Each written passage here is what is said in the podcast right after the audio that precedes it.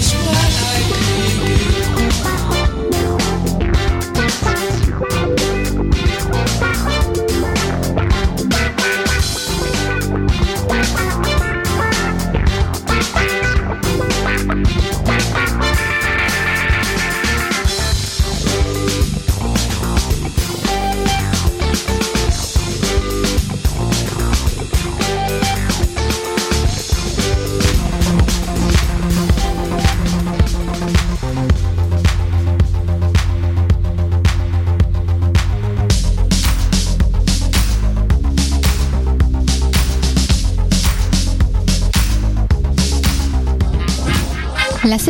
édition du festival Mutec Montréal vous donne rendez-vous du 27 au 31 mai pour 80 performances au Musée d'art contemporain et au Théâtre Maisonneuve, deux soirées au Métropolis présentées par Red Bull Music Academy et une scène extérieure gratuite sur le parterre du quartier des spectacles. Cinq jours d'expérience, d'échanges et de découvertes avec plus de 110 artistes dont James Holden, Ten Walls, Andy Stott, Fumiya Tanaka, John Tejada et Kiasmos. Billets et toutes les infos sur mutec.org. L'Auto-Québec présente la 29e édition du Festival international Nuit d'Afrique du 7 au 19 juillet. Ne manquez pas la série des grands événements avec le concert d'ouverture joyeux et engagé du groupe Zebda, les rythmes ensoleillés du Grand Méchant Zouk avec Kassav et invité et les harmonies gospel soul jazz de Hassao. Profitez du passeport Nuit d'Afrique en combinant les spectacles de votre choix. Plus d'infos sur festivalnuitdafrique.com.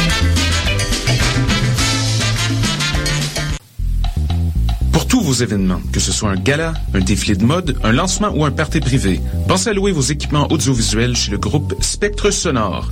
Nous avons également une salle de montre ouverte au public. Venez nous visiter 3400 boulevard Loche Saint-Hubert, suite 10. Pour plus d'informations sur tous les équipements disponibles, rendez-vous au www.spectresonore.com. Vous écoutez Choc pour sortir des ondes.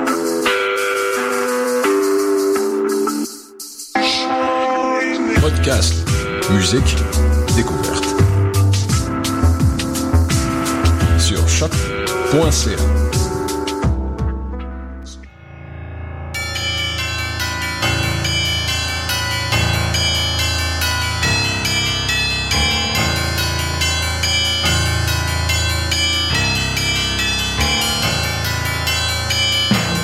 Bonsoir, vous êtes bien sur Choc, c'est le tome euh, 14 et le chapitre 190 de Mission Encre Noire. Et ce soir, ce soir, ce soir, c'est la carte blanche et carnet noir. Salut Morgane Salut Eric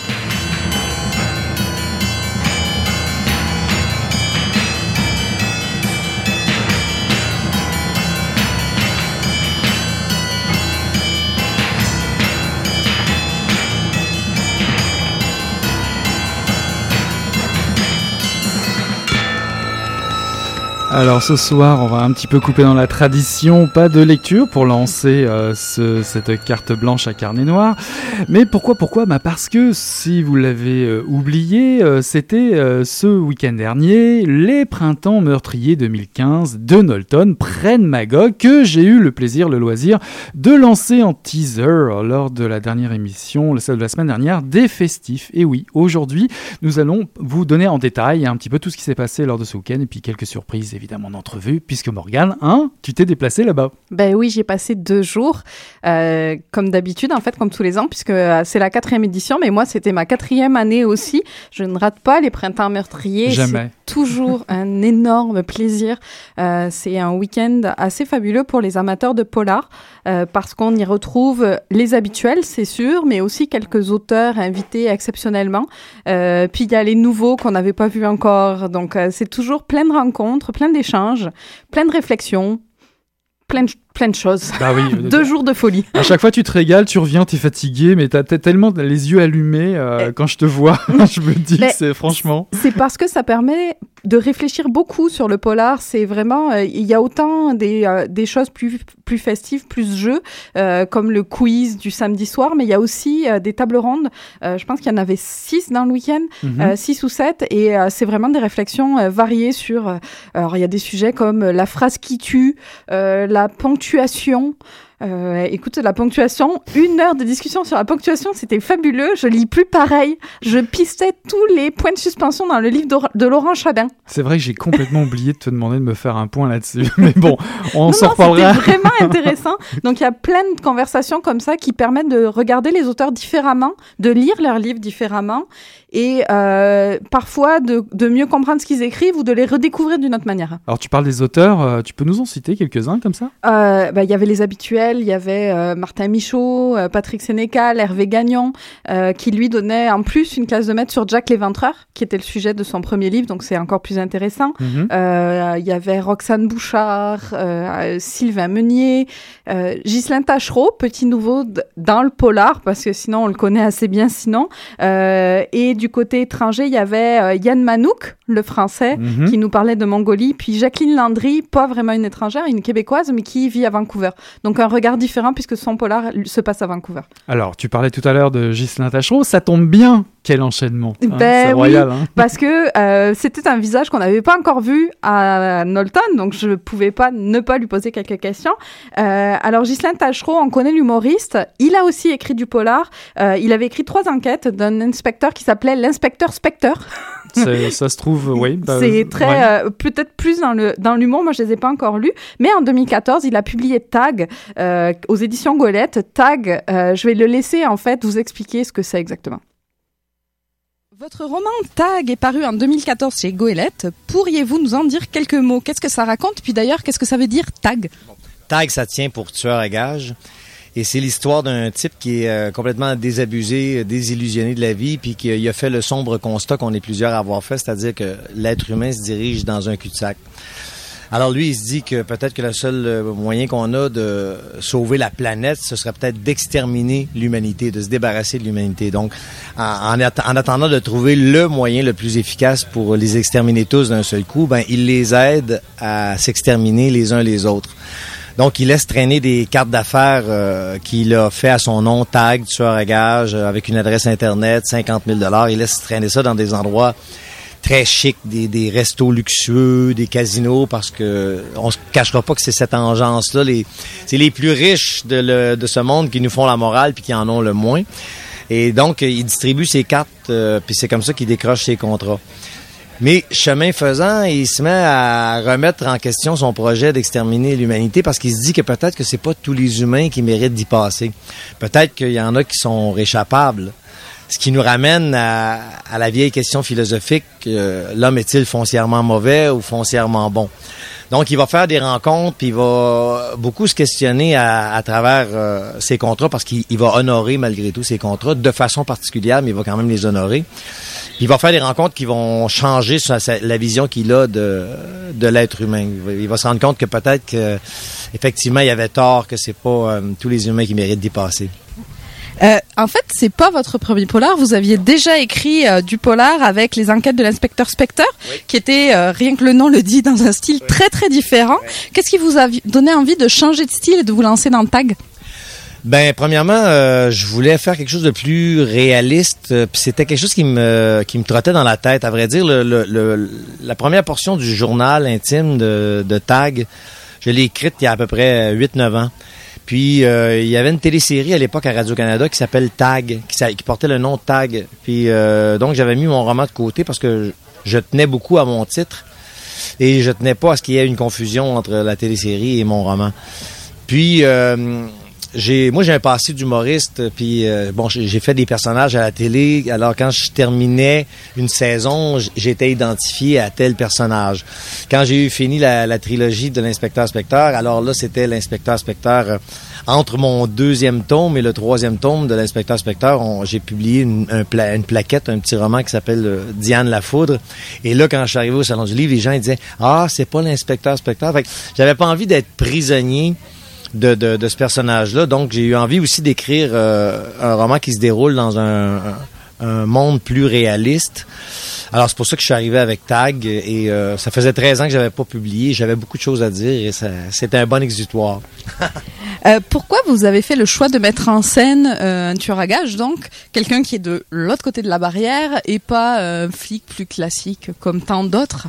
Ben, je pense que le, cul-de-sac vers lequel s'en va l'humanité présentement, le, salopage qu'on fait de la planète, je pense que ça ça pourrait générer ce type de personnes-là. Il y a des gens qui, pensent euh, euh, vraiment que euh, la planète se porterait mieux sans les humains. Donc, ce genre de personnage-là est plausible et euh, je me suis dit en même temps euh, ça pourrait être une c'est un bon personnage pour euh, avoir euh, pour euh, se délester d'une charge sociale pour dire vraiment euh, ce qu'on a euh, sur le cœur par rapport à, à la façon dont avec laquelle l'élite euh, est en train d'exterminer euh, elle- elle-même les- les ressources de la planète, d'éliminer les ressources de la planète. Euh, puis je me disais forcément avec un personnage qui laisse traîner ses cartes d'affaires parce que j'ai écrit beaucoup d'instinct. là, Je me dis forcément il y a des flics qui vont arriver. Puis finalement les, les c'est, ça permet aussi de faire une analyse du, de la justice parce qu'on on se rend compte que Tag beau être un tueur à gages, il y a un plus grand sens de la justice que bien des gens qui prétendent avoir un grand sens de la justice. En fait, vous avez déjà répondu à ma question suivante, mais je la pose quand même. Euh, la misanthropie du personnage, euh, elle est aussi une manière de sortir le misanthrope de l'auteur. Oui, oui, oui, oui, oui. Puis en même temps, le- à sortir le, misanthrope du tueur à gages aussi, parce que euh, il va faire une rencontre qui va carrément changer sa vie. Il va rencontrer un individu qui va relativiser euh, vraiment tout le mal qu'il pense, lui, de, de l'humain. Puis il va se rendre compte que finalement, le dénominateur commun de tous les problèmes sur cette planète, c'est pas l'humain, c'est l'argent. Euh, parce qu'à partir du moment où tu élimines l'argent, tu as, une solidarité, euh, tu as, une fraternité, tu as une entraide entre les humains. Dès qu'il y a euh, l'argent entre en ligne de compte, il- l'argent est, est devenu une arme au pouvoir démesuré. Puis c'est lui, l'argent, qui, est- qui est le grand responsable euh, de tous nos malheurs. Alors une question beaucoup plus large parce qu'on est au printemps meurtrier, qu'il y a des auteurs en masse au printemps meurtrier. Êtes-vous un lecteur de polar? Et si oui, on veut des noms? Ben, j'ai euh, Martin Michaud qui est publié euh, chez Goélette aussi. Euh, sinon, moi, j'avais j'avais pas lu quand j'ai publié mon premier polar, j'avais jamais lu du polar. Et j'ai eu une longue phase où j'ai pas beaucoup lu parce que j'écrivais des choses à droite et à gauche et que j'avais moins le temps de lire. Mais là, j'ai euh, sur ma table de chevet, parce que j'achève de terminer un, nouveau roman pour le pour l'automne prochain, j'ai sur ma table de chevet le Cruciverbiste aussi de Claire Cook. Donc là, je vais me lancer dans une, une série de, de lectures de, de, de polar parce que je, je- ça me manque un peu. Là. Bon, il aurait pu tout aussi bien écouter Mission Encre Noire pour Voilà, découvrir j'allais- le cruciverbus. J'allais dire des auteurs qu'on connaît bien à Mission. Ouais, ouais. On a les mêmes lectures. Il me semble avoir euh, en, en- entendu à travers des feuillages cette fin de semaine ou durant la semaine que Claire Cook était présente d'ailleurs. Oui, oui, oui. euh, Claire Cook habite Knowlton, alors euh, ça- elle faisait partie des nombreux auteurs qui étaient présents dans la salle.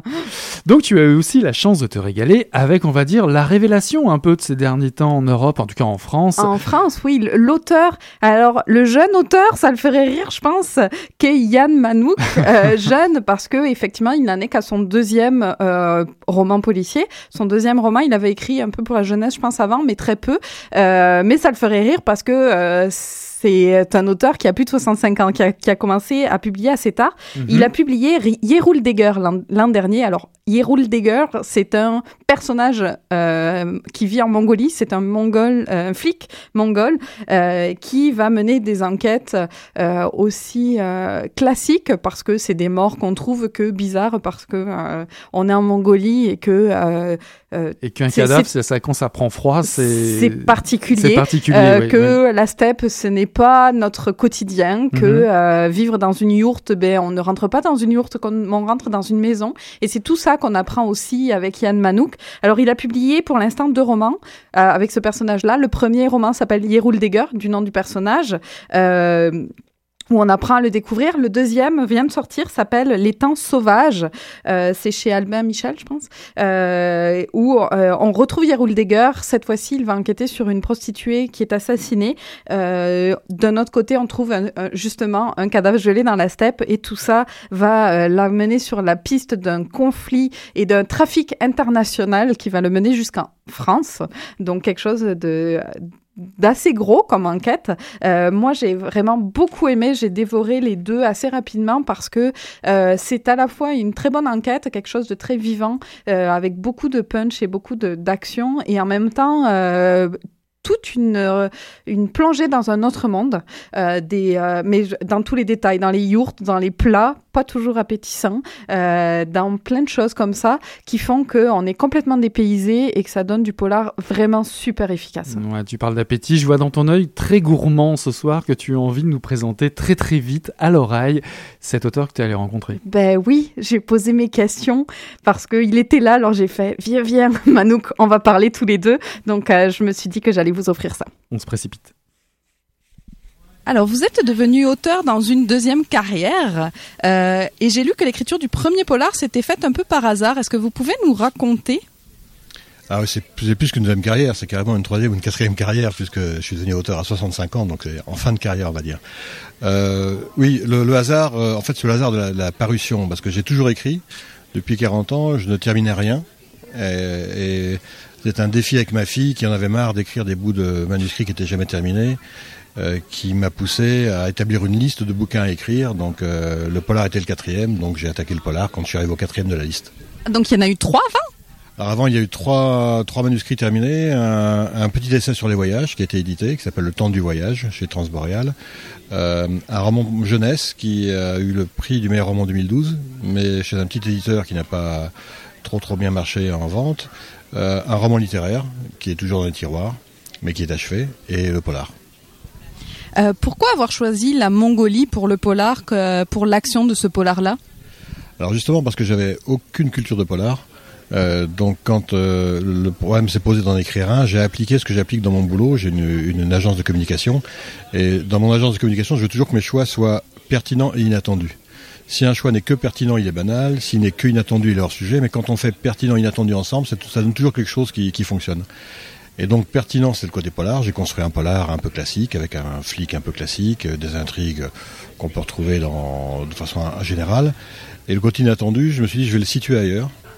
Et euh, j'avais le choix dans différents pays à atmosphère minérale qui me plaisait bien, et que, où j'avais voyagé et que j'aimais beaucoup. La Patagonie, l'Alaska, l'Islande ou la Mongolie où je venais de voyager. Il se trouve que Patagonie c'est fait puisque euh, Ferré a écrit un très bon bouquin Mapuche là-bas. Euh, Alaska, il y a une tradition de, de polar qui se passe en Alaska. Naturellement, l'Islande avec Henry Anderson, c'est fait. Et j'ai pris la, Mongolie pas en dernier recours, parce que j'avais beaucoup aimé la Mongolie lors de notre dernier voyage. Et c'est surtout ensuite en cours d'écriture que c'est apparu comme un choix évident, parce que c'est un pays qui a une culture chamanique, et la culture chamanique donne aux, éléments essentiels du polar, la mort, la violence, la vengeance, le destin, une, une aspérité différente qui, d'un seul coup, je me suis rendu compte que ça, ça construisait un personnage différent. Euh, mais j'imagine que ça demande d'être très exact dans les détails. Alors, est-ce que vous avez fait beaucoup de recherches? Est-ce que votre voyage a suffi? Alors, je, ne me documente jamais euh, au préalable quand j'écris. Euh, je ne me base que sur mes souvenirs et je vais juste ponctuellement en cours d'écriture chercher une précision si j'ai un doute sur mes souvenirs. Mais tout ce que je dis de la Mongolie, euh, dans le bouquin, dans les deux d'ailleurs, euh, c'est basé sur des souvenirs vécus et que je n'ai pas eu besoin d'aller euh, recompléter. Dans Yeruldegger, ça se passe ben, ça se passe uniquement en Mongolie. Par contre, dans le dernier qui vient de sortir, Les Temps Sauvages, euh, vous nous promenez, vous promenez vos personnages entre Oulan-Bator et Le Havre. Alors pourquoi avoir fait ce choix d'une intrigue internationale Et euh, est-ce que, euh, alors que ça doit être bien plus compliqué à écrire, et pourquoi Et est-ce que ce trafic que vous inventez, que je laisse au lecteur le plaisir de découvrir, est crédible? Alors non seulement c'est crédible, mais c'est vrai. Mon éditeur voulait que je ramène un peu d'action euh, dans le deuxième vers, on va dire, côté occidental, en Europe. Euh, je me voyais mal euh, faire de Yaoul Dagger un stagiaire au FBI ou un stagiaire à, la PJ française. Et, il se trouve que pendant que j'avais commencé à écrire, je suis tombé sur deux faits divers qui sont vrais. C'est-à-dire que les deux faits divers qui servent d'accroche à la partie française du, roman sont vrais. L'enlèvement d'un d'un opposant politique par des barbouzes mongols au Havre, c'est vrai. Et le trafic euh, de marchandises volées par des bandes de petits voleurs mongols, c'est vrai. Euh, et dès que je suis tombé sur ces deux éléments-là, naturellement, je les ai intégrés à l'histoire. Donc euh, non seulement c'est crédible, mais c'est vrai. D'accord, très réaliste en plus. Alors vous insérez également dans les deux romans une certaine part de mystère, comme vous l'avez dit, avec ce- cette présence de, alors par exemple les moines Shaolin du septième monastère. En outre, il y a tous les rituels mongols de rentrer dans la yourte, de- des- choses très sacrées comme ça. Est-ce que c'était important pour vous ou est-ce que c'était simplement pour rajouter à ce dépaysement, cette originalité?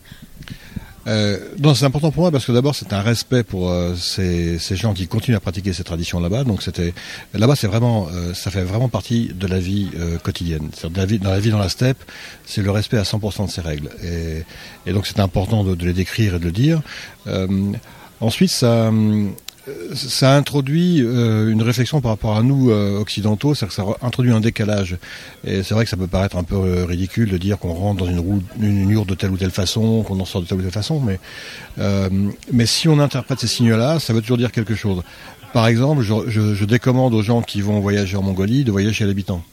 Euh, Les Mongols ont une telle notion d'hospitalité que s'ils ont une famille de 5 avec trois repas et que vous vous débarquez à deux, ils vont vous donner deux repas et le dernier ils vont se le partager à 5. C'est une tradition. Comment on peut le savoir? On peut le savoir parce que, en faisant attention aux traditions, on ne frappe pas pour entrer dans une yourte. Euh, on dit un ou deux mètres avant de, de rentrer dans la yourte, on prévient qu'on arrive. En, général, on, prévient en disant tiens tes chiens, ou est-ce que tes chiens sont bien nourris? C'est une façon de dire que j'arrive. Euh, mais on ne frappe surtout pas. Pourquoi on ne frappe pas? Parce que ce serait une offense à- au propriétaire de la yourte de lui demander la permission d'entrer. Et si on frappait, ça voudrait dire qu'on suppose que lui pourrait nous refuser l'hospitalité. La description des traditions fait partie de la compréhension de, l'environnement où se dé- déroule l'histoire. Et Yeruldegar, moi je trouve que c'est un excellent euh, exemple de cette complexité de ces personnages entre euh, euh, modernité et tradition. Et euh, lui, c'est un personnage très complexe. Alors c'est votre détective pour ce, ben, votre commissaire de police, votre policier pour ceux qui l'auraient pas encore lu. Alors euh, on passe son temps dans le roman entre le plaindre, euh, entre avoir une très, être empathique pour lui, puis en même temps à trouver que parfois il est très conflictuel, parfois. Donc comment avez-vous réussi à le construire pour garder cet équilibre très humain en fait, des- du noir, du blanc Alors, curieusement, je suis parti d'un personnage que j'avais en réserve dans un ma- manuscrit que j'avais commencé à écrire 10 ou 12 ans plus tôt et qui normalement devait être un flic new-yorkais qui devait s'appeler Donnelly. Donc le côté bourru, un peu taciturne, etc., ça part de ce personnage-là. Mais très vite, euh, dans l'écriture, il s'est imposé à moi que Yerudelger, c'est l'image de la Mongolie. C'est-à-dire que la Mongolie, on pense que c'est un pays immuable, minéral, solide, fait de déserts et de montagnes indestructibles, etc. Et avec un peuple euh, qui vit dans les mêmes traditions depuis huit siècles. Et pourtant, très honnêtement, je le pense, c'est un pays qui peut disparaître dans les 20 ans qui viennent, au- autant économiquement que géopolitiquement. C'est un, pays très, très fragile. Et j'ai voulu, dès que j'ai compris ça, j'ai voulu construire mon personnage de la même façon. Pour moi, dans mon esprit, c'est très clair, Yerudelger, c'est l'incarnation de la Mongolie. C'est pour ça que euh, le, personnage principal de mon bouquin, c'est la Mongolie. À travers les descriptions ou à travers Yerudelger. Et c'est pour ça que je l'ai construit de façon solide, balèze, bourru, il va au baston, il va, il va se cogner, euh, il est borderline, souvent il est au-delà de la ligne d'ailleurs, et en même temps il est extrêmement fragile. Et à un moment je dis que c'est euh, un personnage, je le compare à un, à un bloc de granit qu'on croit indestructible, et pourtant c'est du granit creux, et il suffirait d'une fêlure pour que ça devienne un tas de sable. C'est exactement ça. Parce que la Mongolie, c'est exactement ça. On pense que souvent la Mongolie, comme c'est un- un pays de nomades, euh, on pense que les nomades, ce sont des gens débonnaires qui déambulent tranquillement dans les steppes avec des petits troupeaux. Non, le nomadisme, partout dans le monde, c'est un mode de survie en milieu hostile. Il n'y a pas de nomades là où le milieu n'est pas hostile. Il y a des nomades euh, que j'ai connus hein, en, Amazonie où j'ai vécu longtemps. Euh, il y a des nomades dans les déserts, il y a des nomades dans certains types de montagnes ou de hauts plateaux. Et c'est un, c'est vraiment un mode de survie en milieu hostile. Et le, milieu euh, mongol est hostile pour le nomade. Et si le, le nomade ne respecte pas à 100% la tradition, l'équilibre qui fait qu'il survit en milieu hostile bascule. Et la société mongole est exactement, en tant que société, à ce point de bascule. C'est-à-dire que ça peut basculer euh, dans le chaos ou dans le futurisme.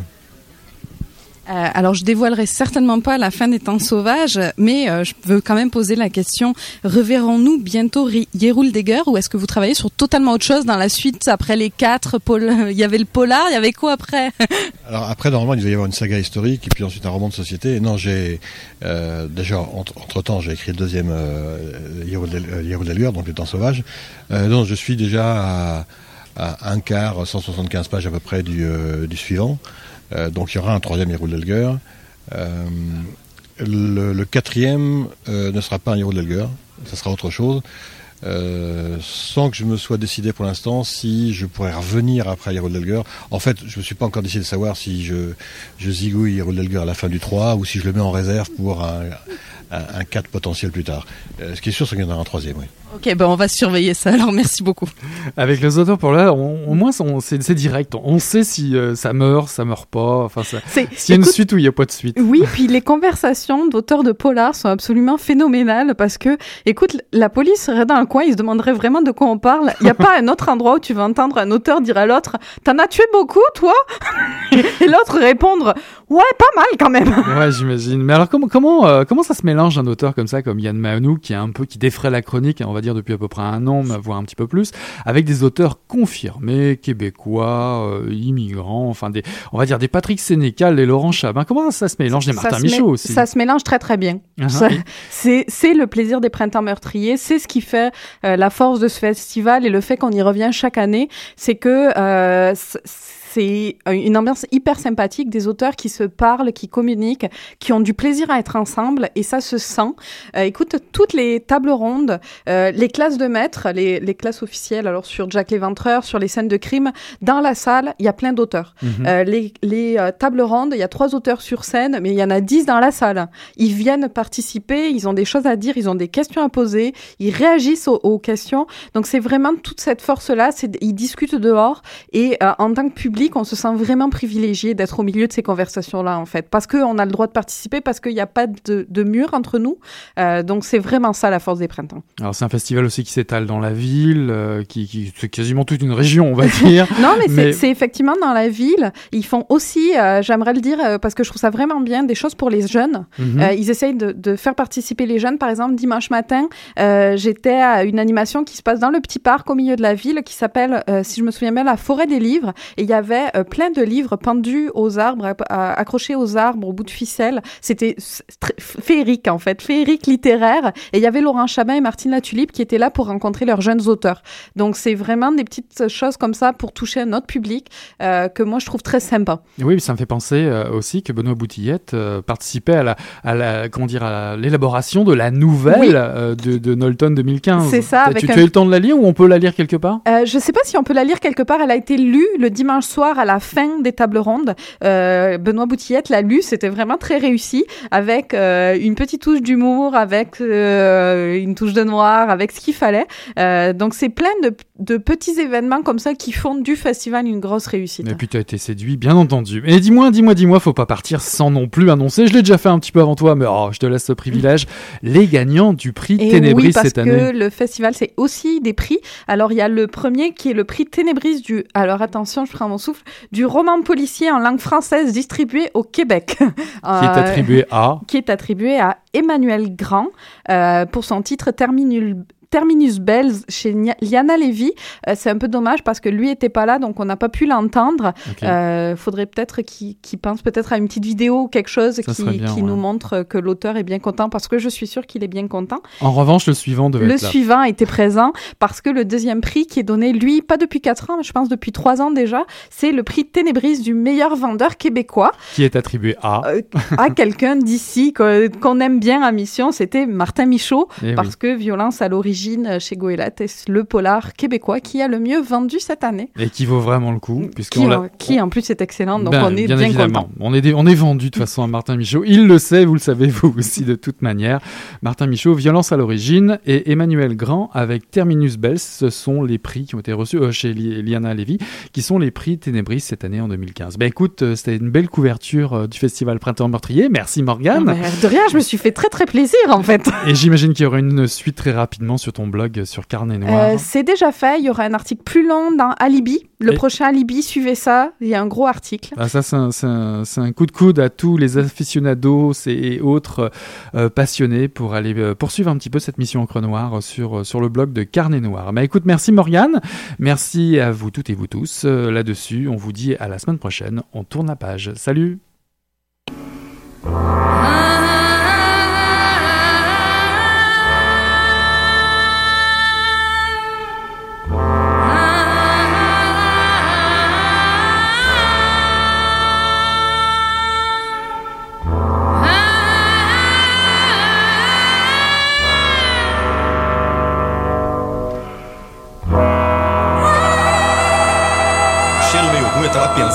coisa e fedeu as coisas. Mas o negócio tava bom, bicho. O negócio tava bom, só quando ele tava tão entupido. né? Quem diria, hein? Greta Garbo acabou de irajar, hein? É, mas eu tava falando pra você, né? Depois que eu passei a me sentir, aí o negócio ficou diferente. Jorjão, Vai, garoto! fala a verdade. Isso na bola. Não. Cadê a cerveja que não? Ô Ciro, tira a mão do meu bolso. Agora um arame, um arame ia pegar dentro, ia pegar um gordurão e depois um arame não ia mal. hein, gente?